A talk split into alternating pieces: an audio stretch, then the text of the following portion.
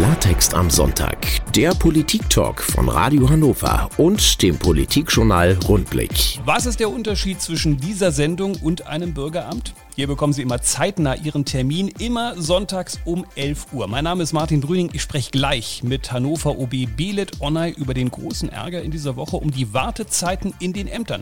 Auf dieses Thema müssen Sie nur ganz kurz warten. Bis gleich.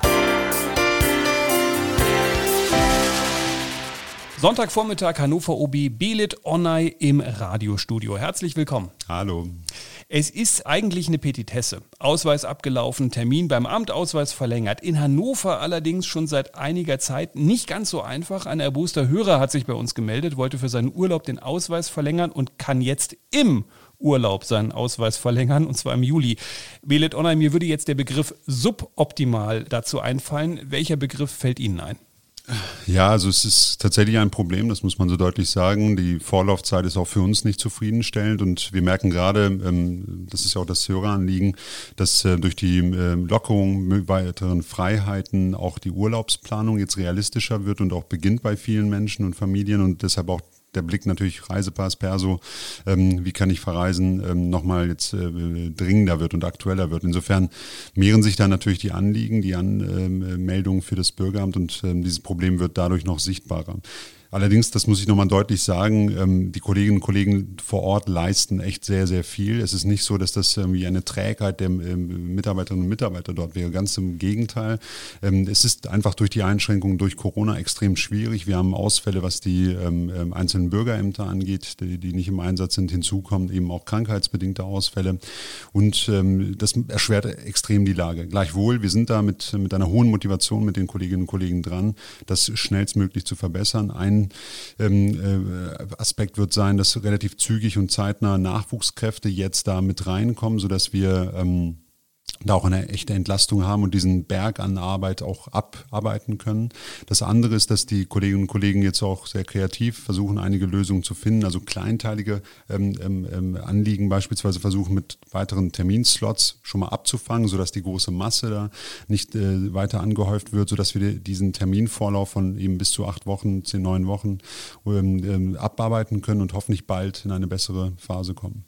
Ich würde das ein bisschen anders bewerten als Sie. Also in einem Punkt gehe ich komplett d'accord. Wenn man ins Bürgeramt geht, hat man eigentlich immer einen super netten Mitarbeiter, der mega bemüht ist. Da würde ich auch sagen, Haken dran.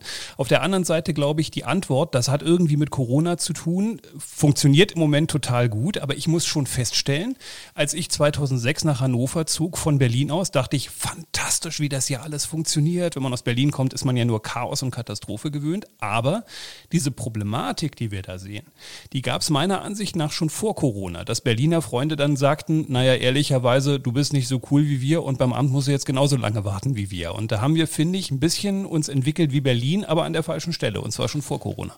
Naja, man muss es abschichten. Also richtig ist, dass Corona hier extrem verschärft hat, einfach als Brandbeschleuniger regelrecht gewirkt hat, wie die ähm, ähm Lage ähm, jetzt eben auch, wo wir heute stehen. Und das sind die Faktoren, die ich beschrieben habe. Also einmal, dass da ähm, Bürgerämter nicht so funktionieren, wie wir es wollten, also nicht wir das Angebot einfach rein, räumlich nicht äh, darstellen können.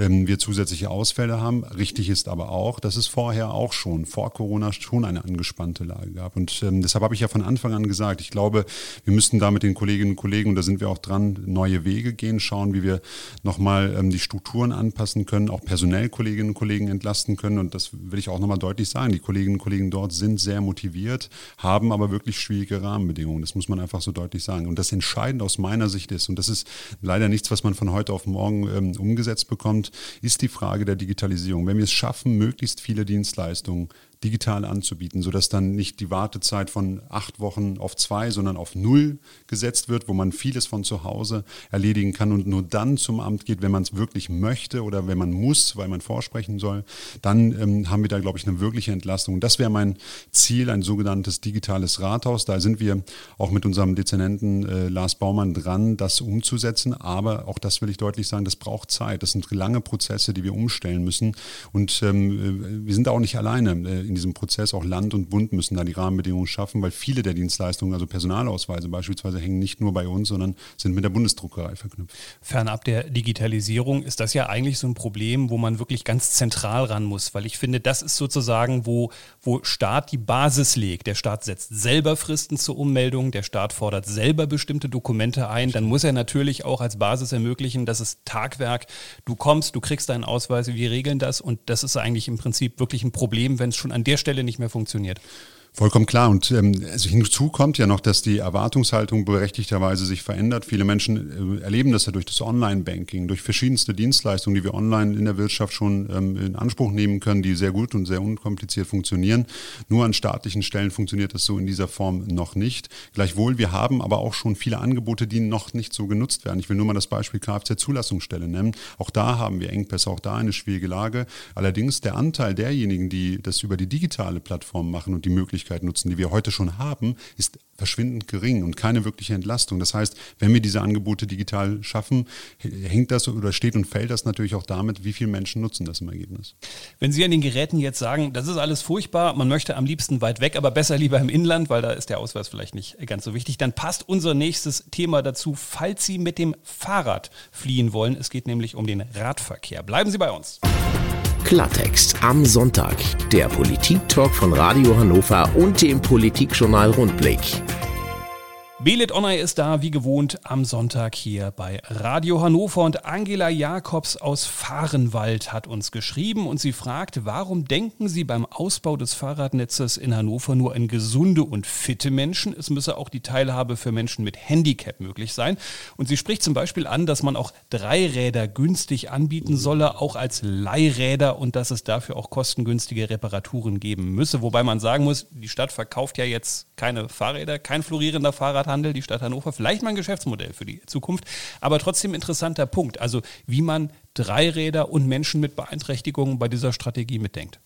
Also Vollkommen wichtiger und richtiger Ansatz. Wir haben gerade beim Thema Mobilität immer natürlich die Herausforderung, dass wir Mobilität auch inklusiv denken müssen. Also ähm, Mobilität ist eine Frage von Teilhabe und muss möglichst viele Menschen, idealerweise alle Menschen in irgendeiner Form einbinden, mitnehmen und auch mitdenken. Und das spielt natürlich auch beim Radverkehr das Mensch, das, äh, das Thema äh, Menschen ähm, mit Einschränkungen eine Rolle. Gerade das Thema Dreirad, das hat es in Hannover tatsächlich ja äh, schon gegeben, gerade bei dem ähm, Verleihbetrieb Petsblitz. Da gab es ähm, solche Dreiräder mit Motor, also mit Antrieb, mit Elektroantrieb, ähm, die sind auch weiterhin verfügbar in der Fahrradstation am Hauptbahnhof. Auch dort gibt es beispielsweise in der zweiten ähm, Fahrradstation ein, ähm, so eine Werkstatt, die ähm, kostengünstig oder angemessen eben auch solche Dienstleistungen ähm, anbietet. Und dort kann man auch diese Fahrräder beispielsweise weiterhin nutzen.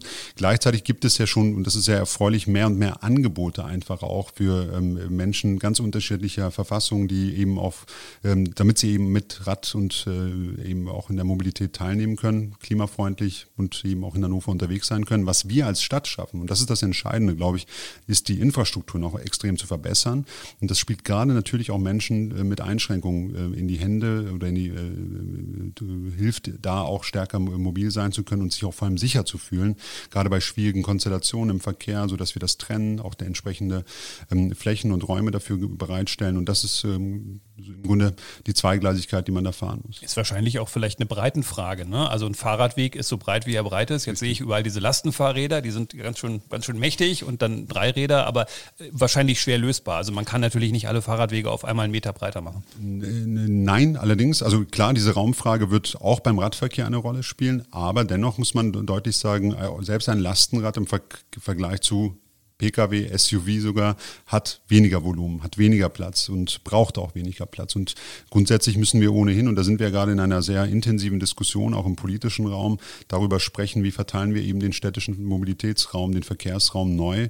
Und da spielt natürlich auch der Radverkehr eine Rolle. Die Velorouten, um nur einen Punkt zu nennen, ähm, sehen ja vor, dass wir einen Standard auch haben in Breite, in, in Sicherheit und in Abstand, sodass auch da eben beispielsweise äh, Velo, äh, die, die Lastenräder und eben auch solche Dreiräder da auch bequem und gut gefahren werden können. Es gibt eine weitere Frage zum Thema Mobilität. Ein Hörer macht sich Sorgen, dass die Fahrpreise bei der Östra stark steigen könnten, weil es viel weniger Fahrgäste durch Corona gibt, deshalb eben auch weniger Einnahmen, meint er. Und er fragt, droht eine saftige Erhöhung oder wie soll das Minus anders ausgeglichen werden? Man muss sagen, der Oberbürgermeister macht gar nicht selbst die Preise. Äh, abends, mh, hm, kleine Tabelle, mal kurz gucken, ah, 2,80. Äh, aber er hat natürlich recht mit dem Thema, weil irgendwo wird es ein Loch geben und man muss gucken, wie man es stopft. Ne?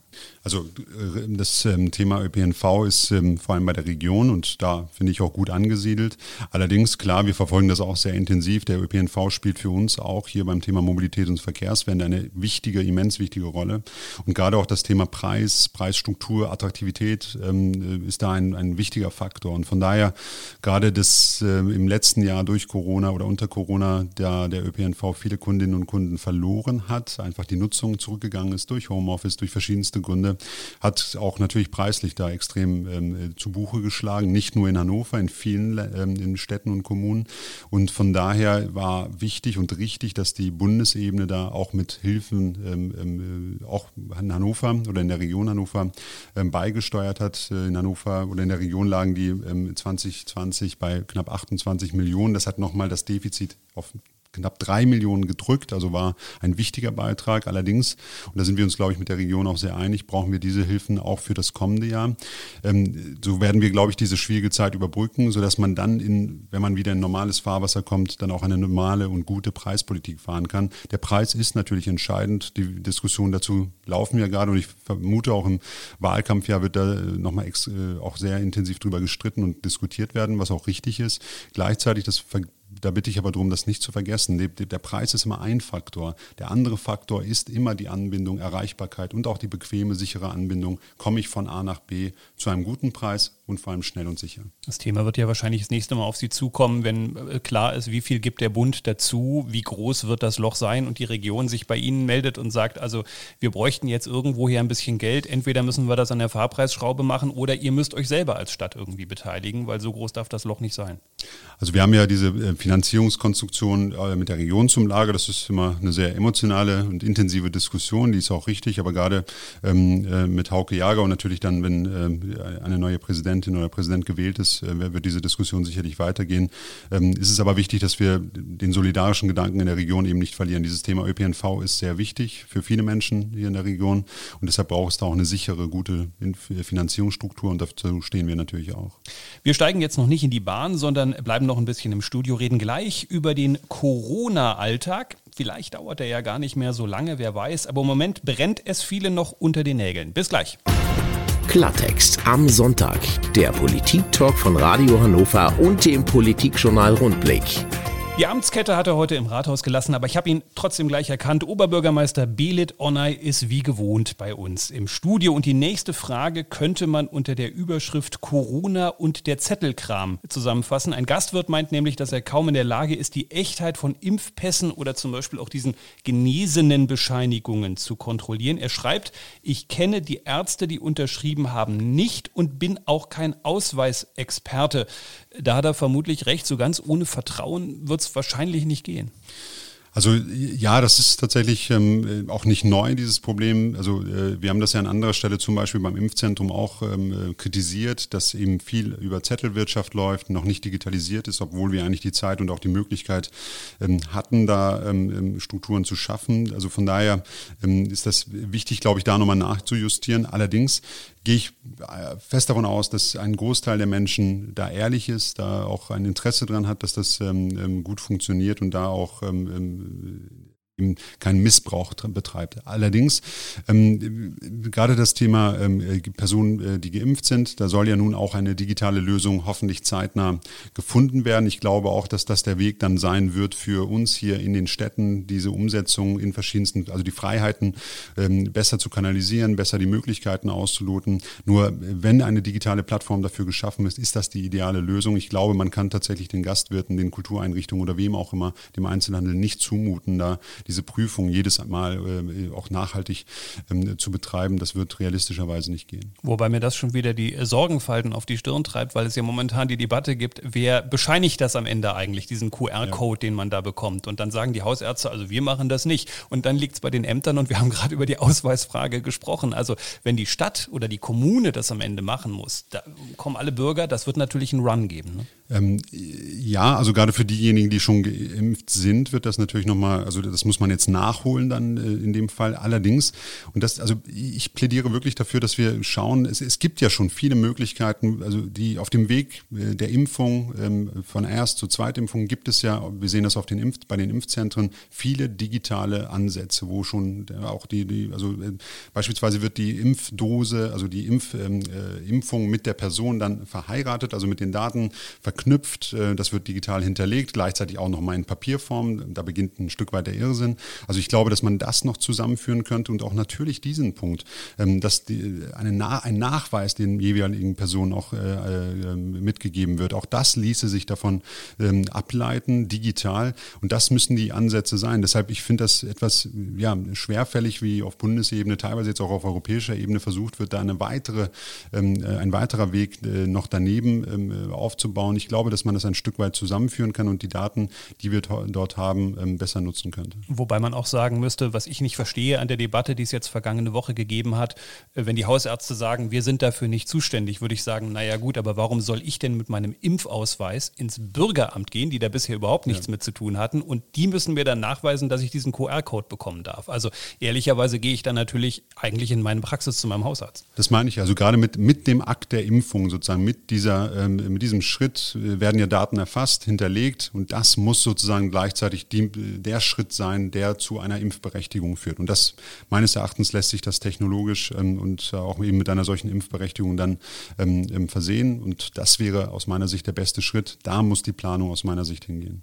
Ich quatsch mich hier schon wieder fest. Dabei habe ich noch äh, Tatjana Schaper aus der List hier auf der Liste. Die darf ich nicht vergessen. Äh, sie ist offensichtlich eine begeisterte Bowlerin und sie schreibt, die Bowlinghallen in Hannover hätten sehr gute Hygienekonzepte. Letztes Jahr haben wir in Hannover im Juli die deutschen Meisterschaften Betriebssport im Bowling über drei Hallen gespielt und es gab keine Infektionen. Und sie fragt, gibt es irgendeine Möglichkeit, dass die Hallen für Freizeitsport vor dem Eintreten der Inzidenz von unter 50 wieder für Freizeitsport geöffnet werden können? Die Sport- und Hallenbetreiber stünden kurz vor dem Aus. Man muss fairerweise sagen, auch das kann der OB nicht entscheiden. Aber klar, die Hallen sind in Hannover, die Bewohner leben in Hannover, machen sich Sorgen im Moment. Ne? Ja, zu Recht. Also ich äh, kann das auch nachvollziehen, dass gerade jetzt der Wunsch auch nach mehr Möglichkeiten ähm, äh, immer mehr wird. Wir haben ähm, allerdings eine Verordnung des Landes. Das Gesundheitsamt der Region Hannover setzt ähm, ähm oder kontrolliert die entsprechenden Hygienekonzeptionen und setzt diese Verordnung dann in hier vor Ort in die Tat um. Und äh, wir sind ja selber als Stadt beispielsweise unterwegs, gerade zu gucken, welche Freiheiten, welche Möglichkeiten haben wir. Ich will vielleicht nur mal auf die Freibäder, die wir gerade, äh, Richtingerbad, Listerbad, ähm, die wir eröffnet haben mit eben entsprechenden Hygieneabstandskonzeptionen, mit Terminvergaben. Ähm, dafür machen wir Dinge möglich. Wir prüfen gerade, wie können wir in Hallen solche Möglichkeiten schaffen für eine kleinere Gruppe mit entsprechender Voranmeldung, mit Abstand ähm, und Hygienemaßnahmen. Das ähm, kann funktionieren. Das muss jetzt mit der Region äh, gut abgestimmt werden und auch natürlich die Bowlingbahnen sind eine solche, ähm, äh, solche Institution. Da kann man ähm, äh, entsprechende Hygienekonzeptionen mit der Region abstimmen. Ähm, und dazu plädiere ich auch da, den schnell den Kontakt zu suchen und zu schauen, welche Möglichkeiten gibt es, sodass dass man das auch wieder ein Stück weit möglich machen kann. Ich muss an der Stelle mal ganz blöd nachfragen. Ich bin jetzt einen Bowlinghallenbetreiber in Hannover und äh, reiche das dann bei der Region ein, mein Hygienekonzept. Und was ich mich gerade frage, ich weiß ehrlicherweise nicht, wo es überall Bowlinghallen gibt, weil ich bin ein unfassbar schlechter Bowler. Ähm, ich weiß nicht, wie, wie, wie Sie so, wie sind Sie im Bowling, Belet Online? Ja, ist okay. Also für den Betriebssport, glaube ich, äh, falle ich nicht so weit nach hinten ab, aber es geht schon. Ja, ja gut. Ja, ist okay. Äh, definiert sich schon sehr deutlich äh, von meiner Fähigkeit. Aber äh, ich habe gerade überlegt, naja, ich verstehe die Zuständigkeiten, dass die Region zuständig ist. Aber wenn ich überlege, dass im Prinzip jeder Bowlinghallenbetreiber, wie auch jedes andere Unternehmen, da sich an ihre Region wenden muss, um ein Hygienekonzept einzureichen, was ja auch überprüft werden muss am Ende, Wäre da irgendwie mehr Stadt nicht sinnvoll, dass man das ein bisschen entzerrt? Das kommt mir gerade sehr viel Unternehmen für sehr wenig Menschen in der Region am Ende sozusagen vor. Also wir haben das ja ähm, auch in der Vergangenheit schon versucht, über die Stadt auch mitzukoordinieren. Also klar, die Region ist da mit der Gesundheitsbehörde ähm, federführend. Die müssen sozusagen die Prüfung ähm, vor Ort, das ist deren klare äh, originäre Aufgabe, durchführen. Sie haben auch die Fachexpertise. Allerdings, ich verweise da nur auf das Thema äh, Modellkommune. Wir haben ja da versucht, auch gerade mit den Dachverbänden, DEHOGA, Handelsverband beispielsweise Citygemeinschaft gemeinsam mal zu schauen, wie kann eine Konzeption, eine Rahmenkonzeption sozusagen für den Bereich der Gastronomie aussehen, wie für den Einzelhandel. Und das muss man, da muss man sozusagen die, die, die Rahmenbedingungen einmal abstecken, worauf muss geachtet werden, was sind die Abläufe, zum Beispiel dann in dem, äh, wenn man das Beispiel nimmt, ähm, Bowling äh, für eben entsprechende Sportlerinnen und Sportler. Das lässt sich äh, in einem Rahmen definieren und die einzelnen räumlichen Ausgestaltungen, wie das dann hier in Hannover in den verschiedensten Einrichtungen aussieht, das lässt sich dann scharf nochmal runterbrechen. Deshalb macht es Sinn, sich da einmal zusammenzuschließen, zu schauen, wir wollen uns da jetzt ähm, voranbewegen, wollen da ein Angebot schaffen, was sind die Probleme, wo können wir ähm, Hygiene- und Abstandsregelungen garantieren. Dann äh, kann man mit dieser Definition auf, das, ähm, auf die äh, Gesundheitsbehörde zugehen und aus meiner Sicht auch den Erfahrungen der letzten Wochen und Monate sind die sehr kooperativ und versuchen tatsächlich das umzusetzen, was auch möglich ist. Gute Idee, das dahin zu schicken. Bitte nicht hier die Mails an Radio Hannover schicken mit Hygienekonzepten. Wir können das leider äh, nicht abnehmen. Wir würden gerne, aber wir können nicht. Wir sprechen gleich übers Testen und übers Impfen, zum Beispiel in Mühlenberg. Bleiben Sie bei uns. Klartext am Sonntag. Der Politik-Talk von Radio Hannover und dem Politikjournal Rundblick. Belet Onay hier bei Radio Hannover und wir bleiben beim Thema Corona. In Saalkamp wird im Testzentrum getestet, in Mühlenberg wird mobil geimpft und Belet Onay, vielleicht erklären Sie uns kurz die Strategie, die da gerade dahinter steckt. Also wir müssen möglichst viele Menschen impfen. Das ist die klare Strategie. Da müssen wir hinkommen, möglichst äh, die Herdenimmunität so früh wie möglich zu erreichen. Eine geimpfte Gesellschaft ist eine geschützte Ge Gesellschaft und das äh, gerade mit Blick auf die Corona-Pandemie sehe ich als den besten Ausweg raus aus dieser Situation. Und von daher müssen wir schauen, wo können wir möglichst viele Menschen erreichen, ähm, wo ähm, die besonders vulnerabel sind, also besonders gefährdet aus einer Vorerkrankung, Lebensalter und so weiter und so fort. Da sind wir schon sehr gut dabei. Also gerade die über 80-Jährigen, über 70-jährigen Pflegeeinrichtungen sind in Hannover schon ähm, durch und geimpft. Hinzu kommen jetzt, dass wir schauen, wo gibt es besondere Gefährdungen für Personen, die vielleicht ja auch Vorerkrankungen haben, in nicht bester körperlicher Verfassung sind oder schwierige Rahmenbedingungen haben durch Arbeitsplatz, Wohnbedingungen ähm, und vielleicht nicht die beste Infrastruktur vor Ort, um dort ähm, auch Informationen zu erhalten oder auch Zugänge zu Impfleistungen, Testungen. Und da ähm, sind besondere Stadtteile, die wir uns ähm, auch nochmal angeschaut haben, wo die Infektionsgefahr etwas höher ist, wo ähm, vielleicht auch Menschen nicht so gut erreicht werden können. Und da wollen wir vor Ort ein möglichst gutes Angebot ähm, machen und das haben wir hier in Hannover jetzt gerade mit den genannten äh, Stadtteilen auch getan. Und äh, aus meiner Sicht und den Rückmeldungen, die ich bekomme, wird das sehr, sehr gut angenommen und auch ein hohes Interesse, das da besteht, auch nicht nur übrigens äh, die Impfung selber, sondern auch Informationen zur Erkrankung, zum Schutz, Hygiene- und Abstandsregelung, übrigens auch in verschiedensten Sprachen, die wir anbieten. Jetzt waren da am Anfang sehr viele Helfer auch dabei, aber man muss sagen, halt relativ wenig Impfstoff, auch mal im Vergleich zu der Masse an Menschen, die da einfach wohnen. Wenn man jetzt fies wäre, was ich ja bekanntlich nie bin, könnte man sagen, schöne PR-Aktion. Aktion. Ähm, am Ende natürlich ein sehr geringer Impfeffekt, den man da in den ersten Tagen hat. Wie bewerten Sie es? Das ist mehr als PR, weil es ja, also erstens Menschen informieren und erreichen soll. Insofern ja, also klar, wir wollen da die, die, die Öffentlichkeit. Allerdings, ähm, das Begrenzende ohnehin, der begrenzende Faktor ist einfach der Impfstoff. Also umso mehr Impfstoff wir haben, umso mehr können wir Menschen insgesamt äh, ein Impfangebot machen. Der Impfstoff wird jetzt mehr und mehr.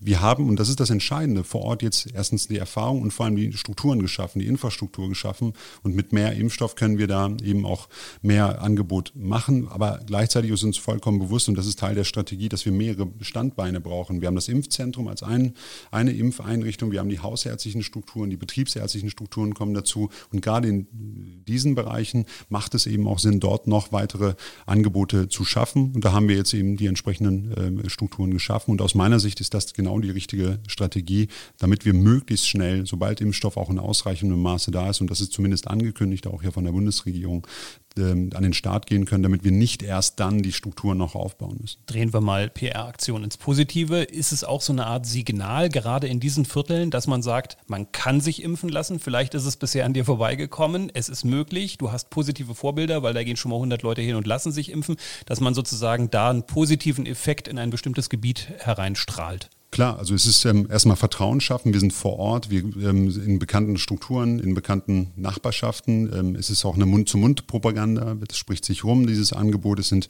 es ist medizinisches Personal da, die Antworten geben können. Wir haben, ähm, das sagte ich ja bereits, auch in verschiedensten Sprachen Informationsangebote, versuchen in die Gemeinden, Vereine ähm, äh, reinzugehen, versuchen Multiplikatoren und Multiplikatoren zu erreichen, um da wirklich viele Informationen zu streuen.